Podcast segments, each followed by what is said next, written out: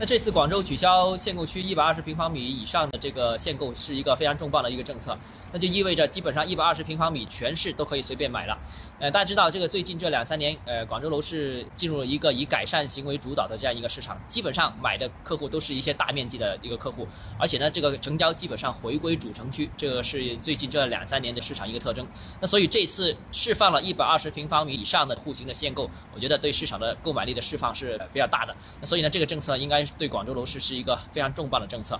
除了这个政策之外呢，广州对于家庭的拥有住房套数也进行了优化。如果你家里面有一些房子是用于出租的，呃，或者说已经挂牌的，这些也不属于你家庭拥有住房的这个套数。比方说你家里面有两套房子，理论上在限购区域之内是不能再买的。但是如果你有一套房子出租了，或者已经挂牌了。那其实你是还可以释放这个购买力的，所以这个政策出来之后，就等于限购区域内一百二十平方米以下的户型，其实也是放开了限购，也是松绑了，所以这个对购买力的整体的释放是非常大的。现在我们看到广州这这一轮的楼市政策是超过了市场的这样一个预期，我相信这个对广州楼市的这个复苏会起到一个很积极的一个作用。四个一线城市，广州是最早出台这个相关的政策的，那我个人感觉，可能广州出台这么重磅的政策之后，北京、上海、深圳有可能也会有一定程。度的跟进也会释放一部分的购买力。那么这广州这个政策利好的主要是海珠、荔湾、越秀、天河和白云南部这些区域。这些区域其实之前是限购区域，一百二十平方米以下是